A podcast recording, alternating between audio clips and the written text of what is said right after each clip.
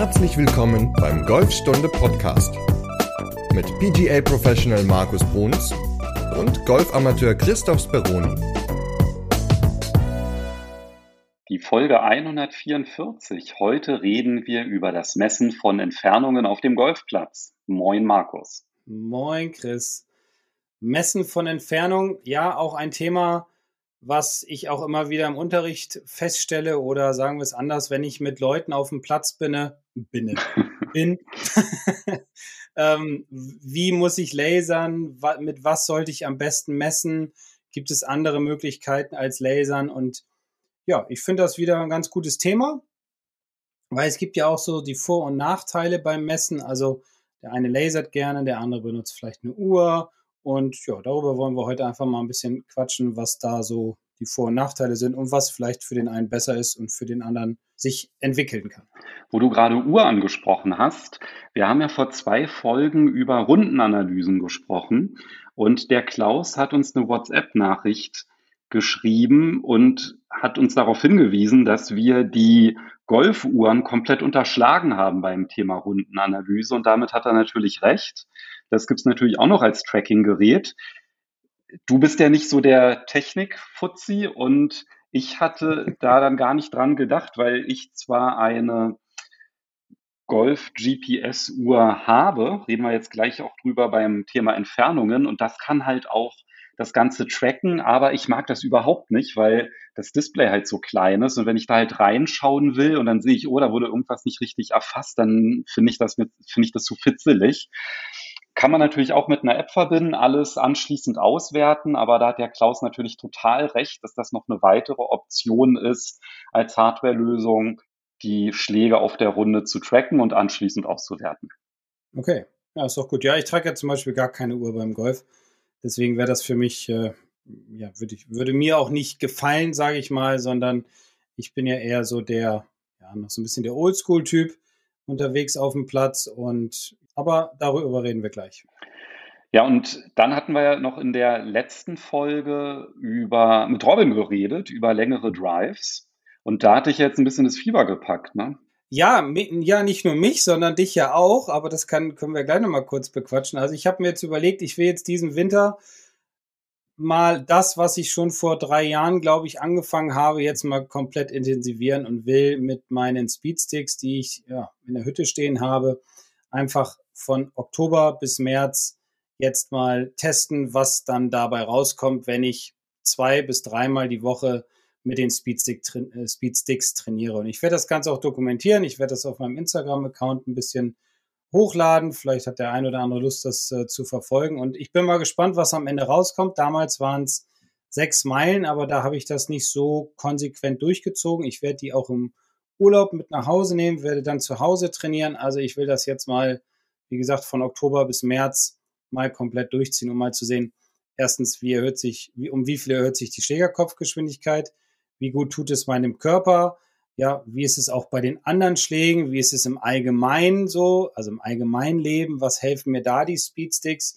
wie bringen sie meinen Körper vielleicht ja, nicht besser in Form, aber so ein bisschen, vielleicht machen sie ihn auch geschmeidiger, dass man einfach nicht ganz so viel ja, Schmerzen klingt jetzt ein bisschen blöd, aber dass man nicht so morgens aufsteht und denkt, oh Gott, jetzt muss ich erstmal 20 Minuten auf die, auf die Yogamatte und mich dehnen. Also ich bin mal gespannt, wenn ich das mal ein halbes Jahr durchziehe, was bei rauskommt. Und wie gesagt, einfach mal auf meinem Insta-Account ähm, nachgucken und dann, ja, viel Freude dabei. Verlinke ich auch noch in der Podcast-Beschreibung. Gerne. Aber ich hatte es ja auch ein bisschen gepackt, weil du warst ja am Wochenende mit deinem Kumpel unterwegs. Ihr wart ja Golfspielen in Hardenberg und habe zweimal 18 Löcher gespielt. Und da war ja auch etwas, was ja nach der Folge mit Robin dir vielleicht auch so ein bisschen ja dein Fieber rausgekitzelt hat, sage ich mal, dass du längere Drives auf einmal geschlagen hast. Ja, ich weiß auch nicht, was da mit der Folge, was die veranstaltet hat, aber irgendwie scheint die ganz gut auf mein Unterbewusstsein gewirkt zu haben. Ich habe einen neuen Drive-Rekord aufgeschlagen, äh, nicht aufgeschlagen, geschlagen auf dem Platz. Ich habe auf dem Göttingen-Kurs habe ich es geschafft, 248 Meter weit zu driven. Also unvorstellbar, ne? Vor der Folge hatten wir doch hier drüber gesprochen, hier 165. Also wir könnten jetzt damit werben. Hör dir die Podcast-Folge an und danach schlägst du 80 Meter weiter. Die ging natürlich auch bergab und so. Also jetzt bitte nicht zu ernst nehmen, was ich da gerade sage. Aber es war tatsächlich so, dass ich super Drives geschlagen habe. Also das wurde dann halt auch immer besser. Also war unglaublich.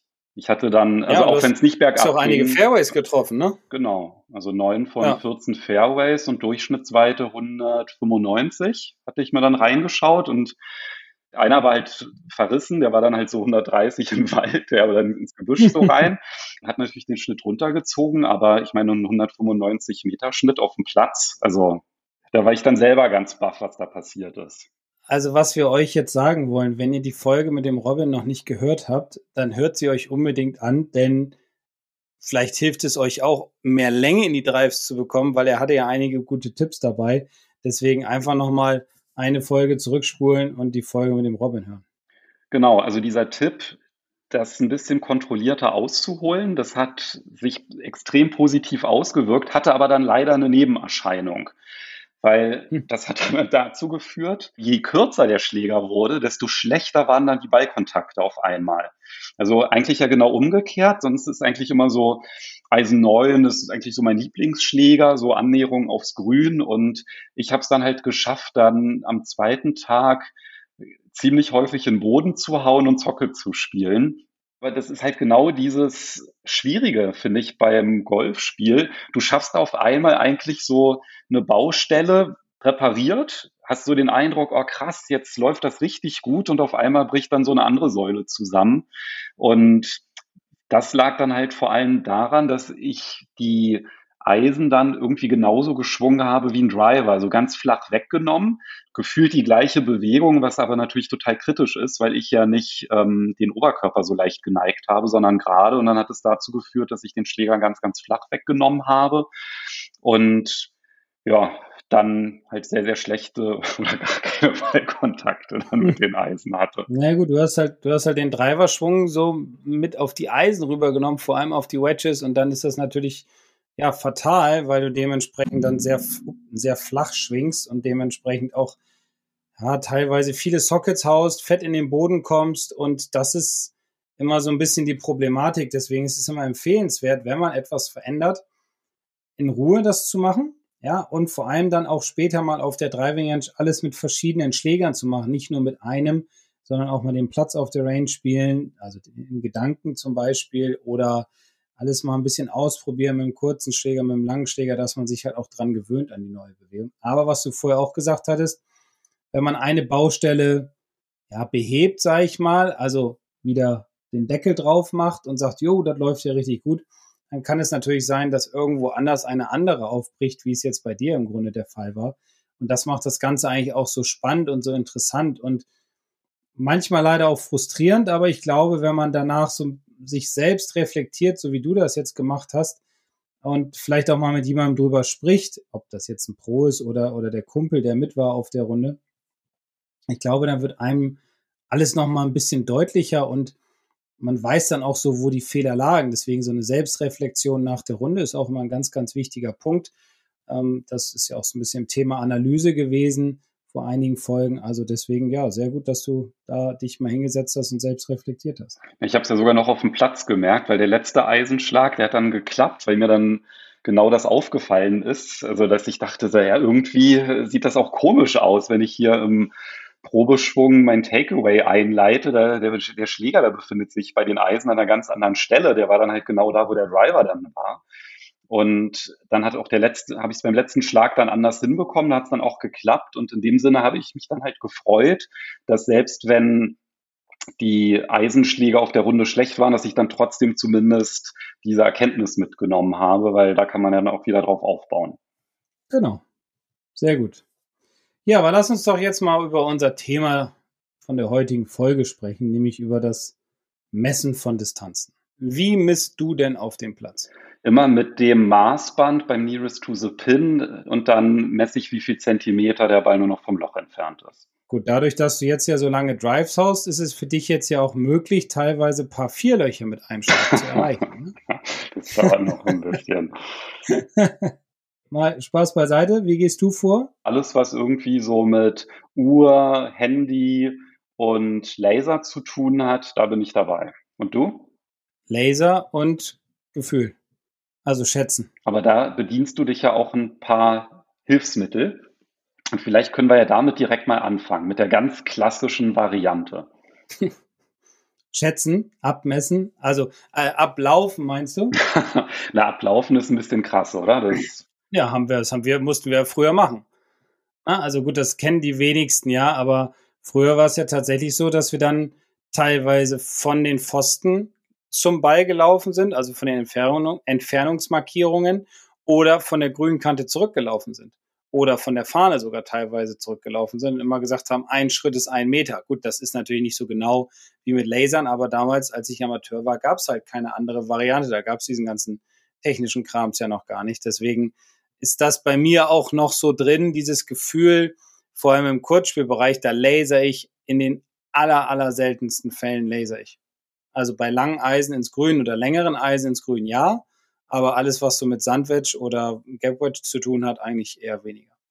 Jetzt hast du gerade was erwähnt, was für viele gar nicht so selbstverständlich ist. Ich glaube, wenn du halt gesagt hast, abschreiten, dann haben sich jetzt viele wahrscheinlich vorgestellt, dass du bei einem Paar 5 mit äh, 512 Metern dann halt einmal bis zur Fahne die Schritte abgehst, um zu gucken, wie weit das entfernt ist. So, das hast du natürlich nicht gemacht, sondern wenn man halt auf einer Bahn ankommt, hat man ja erstmal eine Abschlagstafel. Da steht ja erstmal schon mal die Gesamtentfernung. Dann hat man ja halt auch oft einen Verlauf und Landezonen so mit relevanten oder strategischen Entfernungen, die dann halt abgebildet sind und man hat die Pfosten, mhm. die du erwähnt hast. Genau. Wie gehst denn du da konkret vor? Also so auf die ganz klassische Art und Weise, wenn du halt siehst, okay, ich habe jetzt hier so eine Gesamtdistanz, du guckst ja dann halt auch immer auf diese Abschlagstafel raus. Ne? Also gerade wenn es irgendwie ein Platz ist, den du nicht so kennst oder zum ersten Mal spielst, da nutzt du ja schon die Entfernung, die da auch stehen, ne, zur Orientierung. Ja, ich nutze diese Entfernung auf den Abschlagstafeln, also jetzt auf fremden Plätzen, um einfach zu sehen, wie weit ist zum Beispiel der Bunker oder das Wasser weg. Ja, wenn jetzt so auf so ein paar fünf ansprichst, dann ist es natürlich immer so, dass meistens in den Drive-Zonen irgendwie Bunker oder Wasser sind. Und da muss man halt gucken, wie lang schlägt man den Drive. Ähm, ist es sinnvoll, einen Driver zu nehmen? Wo kommt der Wind her? Wie breit ist die Landezone? Was ist hinter dem Bunker? Was ist vor dem Bunker? Ähm, lohnt es sich, über den Bunker zu schlagen? Und schafft man es überhaupt? Und das ist eigentlich so einer der wichtigsten Punkte. Schafft man es überhaupt mit drei Schlägen oder mit zwei Schlägen auf ein paar fünf auf dem Grün zu sein? So, und das, gut, jetzt ist es bei mir immer so, ich versuche ein paar fünf immer mit zwei Schlägen zu erreichen, wenn es machbar ist natürlich. Aber ansonsten, wenn ich jetzt drei Schläge brauche, dann teile ich mir das Loch auch ein, dass es nicht immer unbedingt ein Driver ist, sondern ich teile es mir dann so ein, dass ich weiß, okay, die Bunker sind meinetwegen 250 Meter weg, die vordere Kante, dann kann ich mein Holz drei schlagen, dann liege ich so bei 240, dann schlage ich das nächste Eisen, dann noch ein Pitching Wedge oder sowas ins Grün und dann weiß ich, okay, das ist jetzt sicher gespielt, weil 250 vordere Bunkerkante, vielleicht 270 hintere Bunkerkante im Flug überwinden, das ist schon Brett. Also das muss man erstmal hinkriegen. Also deswegen rechne ich da immer auch zurück, ja, beziehungsweise am Anfang gucke ich natürlich, wie weit ist der Bunker oder das Hindernis entfernt, um den richtigen Schläger zu nehmen. Jetzt hast du gerade auch Rechnen gesagt. Das heißt, du hast ja dann schon ein paar Referenzpunkte, dass du halt weißt, okay, so weit ist zum Beispiel der Bunker entfernt, da kann man ja dann auch zurückrechnen. Und du hast auch vorhin die Pfosten ins Spiel gebracht und hast da ja dann auch gerechnet, indem du halt gesehen hast, zum Beispiel, ja, ungefähr der nächste Pfosten ist 15 Meter entfernt und dann kann man halt zählen, wie viele Pfosten sind. Vielleicht kannst du ja da auch einmal so ein bisschen erklären, wie das halt auch aufgebaut ist, weil das macht ja auch jeder Golfplatz so ein bisschen anders, ne, mit den Entfernungspfosten. Ja, also bei uns ist es so, dass diese Entfernungen bis Anfang grün gemessen sind. Also wir haben im Grunde drei Pfosten, also bei 100 Meter, bei 150 Meter und bei 200 Meter jeweils bis zur grünen Vorderkante. Wobei diese 200 Meter Pfosten nur auf paar fünf Löchern ins Spiel kommen und bei paar drei Löchern haben wir gar keine Pfosten stehen, weil ja, die sind jetzt nicht so lang. Das längste ist jetzt bei uns knapp über 190 Meter. Und ja, das steht halt auf der Tafel drauf. Da braucht man jetzt keinen Pfosten, weil man natürlich auch versucht, mit dem ersten so nah wie möglich ans Grün oder aufs Grün zu kommen. Und das sind eigentlich so die Vorgehensweisen, was die meisten Clubs haben, dass sie bis Anfang grün ja gemessen haben. Ich habe es auch schon mal erlebt bis Mitte grün, aber das ist schon lange her. Das wäre mir jetzt neu, wenn das irgendwo ähm, ja tatsächlich in, in vielen Golfclubs so wäre. Also das, ich meine, es ist in den meisten Golfclubs bis Anfang grün gemessen. Und manchmal hat man ja auch solche eingelassenen Punkte ne, im Fairway genau. oder halt auch so Entfernungsplaketten, die gibt es ja dann auch. Genau, da steht dann noch, entweder steht eine Zahl drauf oder manche machen es auch mit Farben, dass sie dann sagen, okay, Rot, Blau, Gelb zum Beispiel oder was auch immer, dann sind die Pfosten vielleicht auch dementsprechend gekennzeichnet und dann steht auf der Legende, auf der Scorekarte dann drauf, okay, Gelb sind 200 Meter, Blau sind 150 und Rot sind 100 Meter oder irgendwie so. Also da ist ja auch jeder Club so ein bisschen, ja, eigen. Ne? Aber in der Regel ist es dann immer grün Anfang, was du gesagt hast. Genau, genau. Und diese Pfosten, die sind natürlich dann auch ein ganz gutes Hilfsmittel, wenn man jetzt nicht das Grün anspricht, äh, nicht anspricht, anspielen möchte, indem man dann halt zum Beispiel sieht, okay, der nächste Pfosten hat eine gewisse Entfernung und dann sehe ich, naja, ähm, ich habe jetzt hier zwei Pfosten, dann fängt zum Beispiel ein Wasser an und wenn ich ähm, weiß, zwischen den Pfosten sind 50 Meter, dann kann ich damit ja dann halt auch ganz gut arbeiten, weil ich ja dann auch darüber Landezonen mir definieren kann. Also dass ich dann halt sehe, naja, grob bis zum Wasser sind dann zum Beispiel 130. Ich will auf jeden Fall vorlegen. Dann muss ich entsprechend meinen Schläger wählen. Und das ist ja auch nochmal so eine ganz gute Orientierung, dass man auch einfach halt schaut im Verlauf der Bahn, wie viele Pfosten habe ich dann noch auf dem Weg und in welchem Bereich möchte ich dann auch landen. Das ist ja dann auch etwas, was schon mal so für eine grobe Einteilung ganz hilfreich sein kann und auch schnell geht. Ja, auf jeden Fall. Das, das mache ich auch ganz oft, dass ich dann mit meinen Schülern auf dem Platz sage, Mensch, guck mal, lohnt es sich für dich jetzt hier hochzuschlagen oder überleg mal aus dem Wald heraus, wenn du jetzt den und den Schläger nimmst, wie weit würde denn der Ball gehen? Guck mal, wo wir schon liegen. Dann hättest du vielleicht, wenn du jetzt zwei Pfosten, ja, ich sag mal, wir sind jetzt bei 200 Meter oder 210 Meter noch zum Grün und der Ball ist jetzt ein bisschen rechts in die Büsche rein und er muss ihn rauschippen, dann empfehle ich immer irgendwie zu versuchen, so flach wie möglich zu spielen natürlich, beziehungsweise auch zu gucken, welcher Schläger ist jetzt der ideale, ja, damit man auch kein Risiko eingeht und so ein bisschen die Distanzen auch lernt abzuschätzen, um zu gucken, okay, jetzt habe, nehme ich zum Beispiel aus dem Wald ein Eisen 5, jetzt chippe ich den raus, ich will nur raus und dann habe ich noch 170 oder 160 ins Grün anstatt zu sagen, ich nehme jetzt ein Eisen 8 aus dem Wald, hoffe, dass ich den Ast nicht treffe, damit ich dann noch 100 Meter habe, dann bin ich dann doch eher so, ja, das, das kann man darüber natürlich auch ganz gut abschätzen, diese, diese Zwischendistanzen. Und das ist etwas, was ich auch versuche, meinen Schülern immer näher zu bringen, sich mehr Gedanken über den nächsten Schlag zu machen und wie du es ja eben auch schon sagtest, auch mal zu gucken zum Wasser, wie weit ist das noch, ja, wie viele Pfosten sind jetzt noch dazwischen, lohnt es sich rüberzuschlagen oder vielleicht doch lieber vorzulegen. Also da sollte man auf diese Pfosten oder Plaketten sollte man schon drauf achten, weil ich glaube, sie können einem ja, gut, gut weiterhelfen. Hast du auch manchmal den Eindruck, dass das zu wenig genutzt wird oder dass dann halt oftmals immer nur geguckt wird, Laser auf die Fahne oder Grün Mitte, solche Geschichten und dass so andere Entfernungen weniger eine Rolle spielen auf dem Platz? Ich glaube, im Allgemeinen machen sich die Spieler viel zu wenige Gedanken über, ich nenne es jetzt mal Veränderung.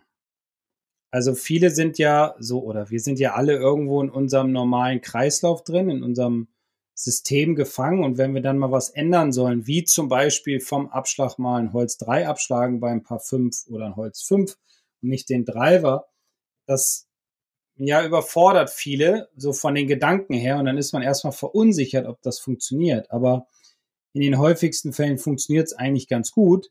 Und dann lernt man das Ganze auch mal anders kennen. Und das ist genauso wie bei der Einteilung der Distanzen auf dem Platz. Da gucken viele gar nicht auf diese Pfosten, da stellen sich hin und sagen, ja, das mache ich immer so. Ja, und dabei ist dann zum Beispiel Gegenwind oder Rückenwind. Also das hat ja auch einen großen Einfluss auf unser Spiel und auch auf die Distanzen, die man schlägt.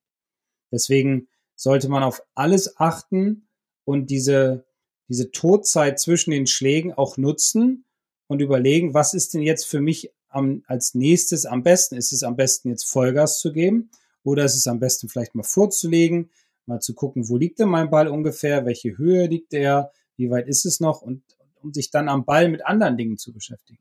Das kann ja auch ganz, ganz viel Zeit sparen, ne? auch gerade wenn man diese Hilfsmittel genau. kombiniert. Also wenn man halt zum Beispiel noch 30 Meter zum eigenen Ball laufen muss, man wartet aber, weil der Flightpartner gerade schlägt, dann kann man sich halt schon mal eine erste Orientierung zum Beispiel anhand der Pfosten verschaffen, dass man also sieht, okay, das sind jetzt zum Beispiel Optionen, die ich habe. Und dass, wenn man dann halt an den Ball kommt, dass man dann halt vielleicht nochmal so einen kleinen Check macht mit dem Laser. Wie weit ist es denn bis zur Bunkerkante oder wie weit habe ich es denn noch bis zu diesem Baum? Ich will auf jeden Fall davor bleiben oder ich will an dem vorbeispielen.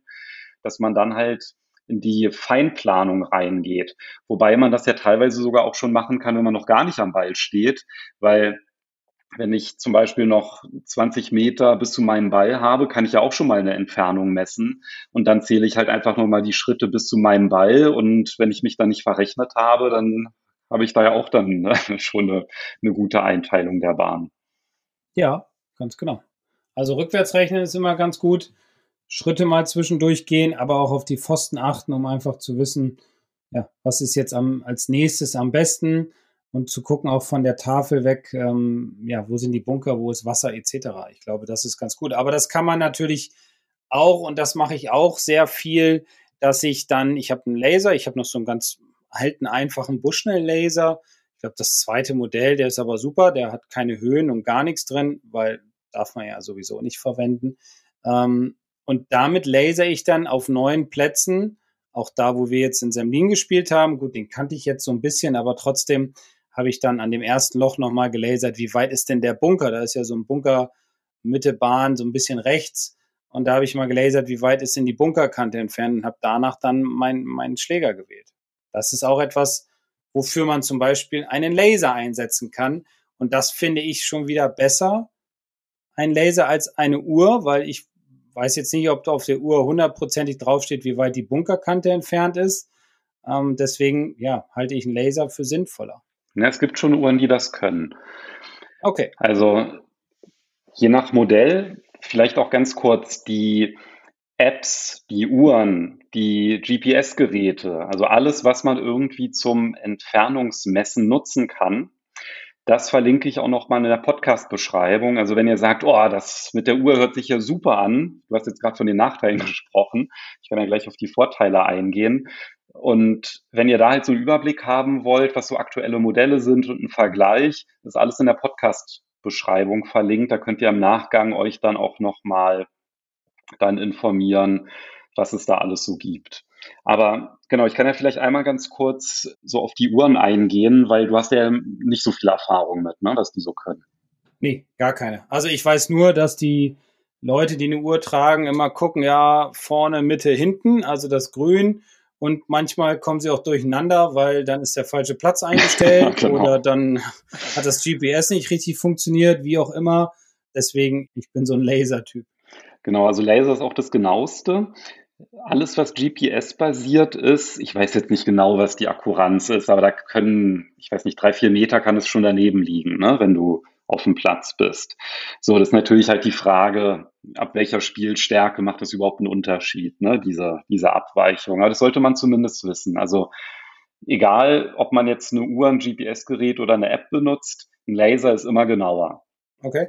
Wobei man ja auch daneben lasern kann. Da gibt's, können wir ja dann vielleicht ja. auch noch drauf eingehen. Es gibt ja auch dann welche, die so einen Modus haben, die vibrieren dann zum Beispiel, wenn sie die Fahne erfassen und so weiter. Und die neueren Modelle, die sind halt auch ziemlich gut, ne? So ähm, im, im Erfassen, auch wenn du zum Beispiel auf eine Bunkerkante laserst. Aber bei den Uhren ist es so, es gibt natürlich ganz einfache Modelle, die haben dann halt die Platzdaten sowieso immer alle drauf. Und dann ist eigentlich immer die Frage, wie ist die Darstellung der Entfernungen und welche zusätzlichen Funktionen gibt es. Das einfachste ist, dass man halt einfach immer, was du gesagt hast, auf dem Display grün Anfang, grün Mitte und grün Ende sieht. Und das finde ich schon ziemlich praktisch, weil das ist natürlich auch etwas, wenn man auf dem Weg zum Ball ist, kann man halt schon mal raufgucken und dann sieht man, ah ja, ähm, der nächste Schlag sind beispielsweise definitiv unter 160 Metern, dann kommt dieser Schläger in Frage. Weil ich finde es immer ganz gut, dass wenn man auf dem Weg zum Ball ist, dass man die Optionen schon möglichst früh eingrenzt einfach. Aber das kann man natürlich halt auch über die Pfosten machen, ne? indem man sich da halt drüber orientiert. Aber ich habe das dann halt zum Beispiel immer ganz gerne direkt über die Uhr gemacht, draufgeschaut und dann weiß ich schon auf dem Weg zum Ball, oh, jetzt komme ich in einen Bereich, der wird interessant für folgenden Schläger. Und das finde ich halt sehr, sehr hilfreich. Es gibt dann, wenn es um Hindernisse geht, dann muss die Uhr das halt anbieten. Und da ist es halt dann auch immer die Frage, wie die Darstellung ist. Also so High-End-Modelle, die können dann die gesamte Golfbahn darstellen. Das heißt, du hast dann so eine, nicht eine schematische, sondern halt wirklich eine grafische Darstellung der Bahn und siehst dann halt genau, ja, wo ist der Bunker, kannst dann halt auch ähm, Elemente antippen, um zu sehen, wie weit die entfernt sind. Ja, die haben dann halt ein Touchscreen und ähm, hast dann halt wirklich alle Informationen, die du brauchst und halt auch wirklich diese optische Orientierung. Und so diese Mittelklasse-Modelle, die haben dann halt nicht die grafische Darstellung, sondern eine schematische. Und da kannst du dir dann halt so relevante Punkte anzeigen lassen. Also du kannst zum Beispiel, ähm, bei meiner ist es, da kann ich immer so auf einen Knopf drücken und dann springt die Entfernung immer zum nächsten Hindernis. Also dann, das ist dann auch so markiert, dann siehst du, aha, jetzt ähm, da ist gelb, das ist der Bunker, dann blau ist Wasser und so weiter oder so weit ist es zum Dogleg, so weit ist es bis zu einer Layup-Entfernung, also dass du zum Beispiel, das kannst du dann noch einstellen, dass du sagst, mein Paradeschlag sind 115 Meter und ich will wissen, wie weit muss ich spielen, damit ich in meine Lieblingsdistanz reinkomme.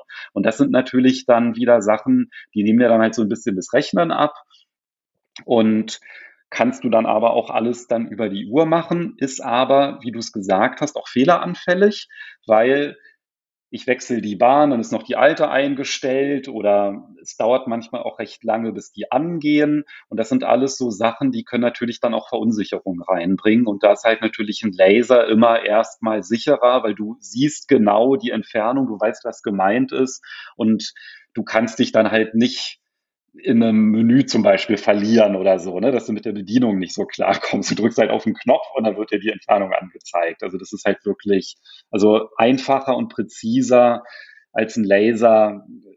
Ich glaube, da gibt es halt nichts anderes, ne, was dem gleichkommt. Ja, also ich habe die anderen Sachen noch nie ausprobiert, muss ich sagen. Ich bin wirklich so, ja, nach dem Abschreiten habe ich dann irgendwann als, als Pro dann so einen Laser mal bekommen und dann habe ich mir noch mal einen neuen gekauft.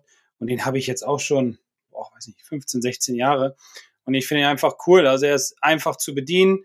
Du kannst dann in dem, in dem Modus kannst du dann oder, oder in dem, ähm, ja, wie heißt es nicht, Modus? Doch, in dem Mode, doch, Modus heißt es, kannst du einstellen, dass du die Fahne anlaserst, dann, dann umringt, also dann siehst du im Display, wenn du dann durch den Laser durchguckst, siehst du dann im Grunde die Fahne, wenn sie eingekreist, also dann wird die Fahne eingekreist, wenn du sie getroffen hast mit dem Laser. So.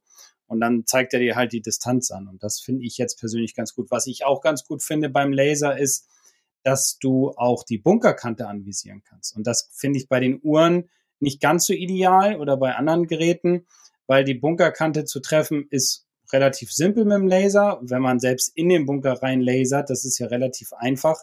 Dann hat man aber die genaue Distanz ein, zwei Meter muss man dann draufrechnen, um über den Bunker schlagen zu können. Und wenn man dann sogar noch die Fahne wieder anlasert, dann hat man auch die Distanz zwischen Bunkerkante und, und, und Fahne und weiß dann, okay, ich muss den Ball mehr hinter die Fahne schlagen oder ich habe zwischen Bunker und Fahne irgendwie 30 Meter Platz. Dann kann ich auch dazwischen spielen. Also das finde ich eigentlich, also für mich jetzt ganz sinnvoll und wesentlich einfacher und effektiver, um ja herauszufinden, wie weit es tatsächlich ist. Dafür muss natürlich eine gewisse Organisation herrschen. Das heißt, der Laser darf nicht irgendwie ganz unten in der Tasche äh, zwischen Regenjacke und Banane liegen. Ne? Nein, also er sollte, er sollte außen an der Tasche hängen und die meisten Hersteller, die ich so kenne, die liefern ja nicht nur den Laser, sondern sie liefern dann ja auch den, äh, die, die Tasche mit, so eine kleine Tasche mit Reißverschluss oder mit ähm, so einem kleinen Haken, den man zumachen kann. Und dann hat man dazu noch einen kleinen Karabiner. Den kann man wunderbar aus an die Tasche ranhängen. Und dann ist man natürlich, hat man das Ganze schnell griffbereit. Man muss sich natürlich organisieren. Und ich mache es zum Beispiel mal so, dass wenn ich angekommen bin, ziehe ich eben schnell den Handschuh wieder an. Dann nehme ich als allererstes den Laser raus, stelle mich hin und gucke. Und selbst wenn andere gerade schlagen, es ist ja nichts Lautes, was ich da mache. ich hole dann auf jeden Fall den Laser raus und gucke mir an, wie weit ist die Fahne entfernt. Oder das Hindernis oder wie weit ist es, ja, bis zu dem und dem Baum, dass man, wenn man einen Platz nicht kennt und der hat Doglegs zum Beispiel, dann laser ich in, in, in die Ecke hinein und nehme mir dann einen Baum, um zu gucken, wie weit ist es bis in die Ecke, welchen Steger kann ich nehmen. Also deswegen finde ich so ein Laser, ja, von Vorteil. Ja, das Thema Organisation spielt übrigens auch bei GPS-Geräten eine große Rolle, weil da ist es dann auch immer entscheidend, wann mache ich das denn an. Also es gibt nichts Schlimmeres, als wenn man gerade abschlagen will und dann merkt man, oh, ich habe ja gerade, ich habe ja noch nicht auf meiner Uhr den Golfmodus gestartet mit der Bahn. Ja, dann muss ich ja noch den Platz aussuchen und dann kann es manchmal passieren, ja, kein GPS-Signal. Und genau. dann, ja, und dann halt diese Unruhe, die du dann hast, oh, jetzt habe ich nicht die Entfernung, hoffentlich funktioniert's gleich. Und das kann dir halt beim Laser nicht passieren. Also höchstens, dass die Batterien alle sind. Da sollte man auch immer Reserve dabei haben. Aber ansonsten ist das halt eine sichere Bank. Noch schlimmer wird's ja mit den Handys weil der große Vorteil von den GPS-Geräten ist, und da würde ich jetzt einfach Uhren und auch solche mit einem größeren Display jetzt mal in einen Top werfen, ist, dass da ja die Platzdaten vorinstalliert sind. Bei einer App ist es so, dass wenn du einen fremden Platz zum Beispiel auch spielst, dann müssen die Platzinformationen erst noch runtergeladen werden. Und es passiert ja auch relativ häufig, dass man halt auf dem Golfplatz vielleicht am Abschlag kein Netz hat oder nur Edge oder so, ja. Und dann fehlen dir die, dann hast du weder GPS noch die Platzdaten und das, das raubt Energie, ja, wenn du da einfach ähm, damit beschäftigt bist. Und halt auch das Thema Bedienung ist halt auch so ein Ding je größer das Display in der Regel, desto einfacher die Bedienung. Das spricht dann halt für diese Hardware-GPS-Geräte. Das hat man, da hat man dann halt mehr Übersicht auf so einer Uhr. Da ist dann halt auch, ja, oh, wo ist denn jetzt die Uhrzeit? Die sehe ich nicht mehr, ja. Oder ich habe jetzt die Entfernung, aber ich will wissen, wie spät es ist. So und äh, da muss man sich halt auch im Vorfeld ein bisschen vertraut mitmachen, ne? weil ansonsten führt das halt wieder zu Hektik auf dem Platz. Und vielleicht nur der Vollständigkeit halber, es gibt tatsächlich auch Geräte, die haben noch nicht mal ein Display, da drückst du nur rauf und dann kommt per Sprachausgabe die Entfernung, das finde ich ja absolut ein Horror, weil dann weißt du ja noch nicht mal optisch auf, auf der richtigen Bahn ist. Dann wird es irgendwie so angesagt und dann hast du so, also das finde ich ganz furchtbar, sowas. Also habe ich auch mal ausprobiert. Siehst du, deswegen Laser. Da kann, bis auf dass die Batterie alle ist, nichts passieren. Aber ich sage mal, eine Batterie kann man ja auch im Vierer, Fünfer, Sechser Pack bei wo auch immer kaufen und packt sich das dann alles ins Golfbag hinein, hat natürlich auch was mit Organisation zu tun und ist auch relativ schnell austauschbar, weil ich glaube, es gibt nichts Schlimmeres und Nervigeres, als wenn die Uhr nicht funktioniert, als wenn das Handy alle ist, wenn es auf dem Handy nicht richtig funktioniert mit, dem G mit den GPS-Daten. Das bringt das eigene Spiel natürlich auch komplett durcheinander. Wenn jetzt wirklich alles schief gehen sollte, also man jetzt einen Laser hat, keine Batterie dabei, die GPS-Daten nicht so funktionieren, wie man sich das vorstellt, dann helfen natürlich immer noch oldschool-mäßig die Pfosten. Deswegen das, was wir am Anfang gesagt hatten, die Pfosten sind sehr sinnvoll.